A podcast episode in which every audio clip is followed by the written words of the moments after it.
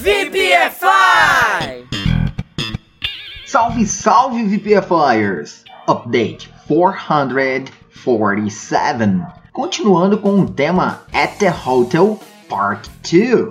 Voltamos a falar agora um pouco mais de expressões que devemos usar em um hotel e o vocabulário mais adequado para a ocasião. E aí vai aquele momento de sabedoria e reflexão. Quando a vida decepciona, qual é a solução? Continue a nadar, continue a nadar. Dory, do Procurando Nemo. Então se liga aí para mais dicas de como agir no hotel. Perguntas sobre o hotel. What time is the checkout? Que hora é o checkout? Checkout is at 11 o'clock. O checkout é às 11 horas. Do you have a pool? Vocês têm uma piscina? Do you have a gym? Vocês têm uma academia? Do you have Wi-Fi? Vocês têm Wi-Fi? What time is the breakfast served? Que hora o café da manhã é servido? Breakfast is served from 6 a.m. to 9 a.m.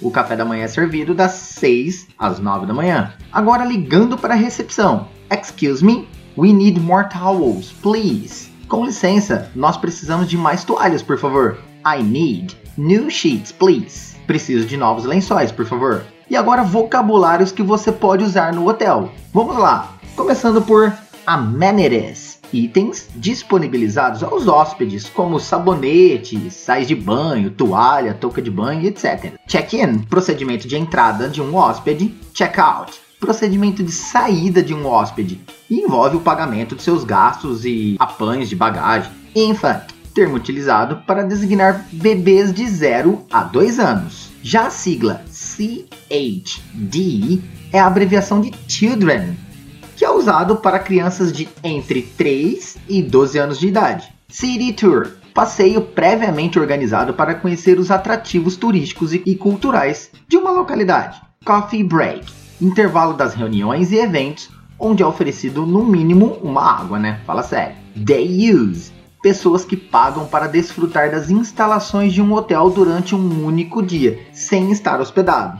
Upgrade concessão de status superior ao da reserva previamente efetuada, sem nenhum ônus ao cliente, ou seja, sem nenhum acréscimo. Downgrade disponibilização de um apartamento de categoria inferior à solicitada pelo cliente.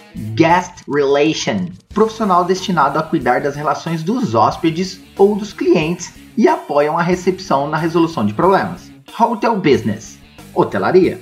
No show o não comparecimento do cliente na data horário previamente acordado para a realização de um serviço. Overbooking reservas feitas além da capacidade do hotel. Resort hotel do tipo de lazer. Rooming list lista de hóspedes por apartamento enviado previamente ao hotel, mencionando o nome dos hóspedes e a forma de acomodação dos mesmos. Room night é o pernoite. Standby ficar no aguardo. Transfer viagem que um passageiro faz do aeroporto ao hotel e vice-versa, ou para algum determinado outro local. Voucher documento emitido por agências ou operadoras que autoriza o fornecimento ou pagamento de um serviço.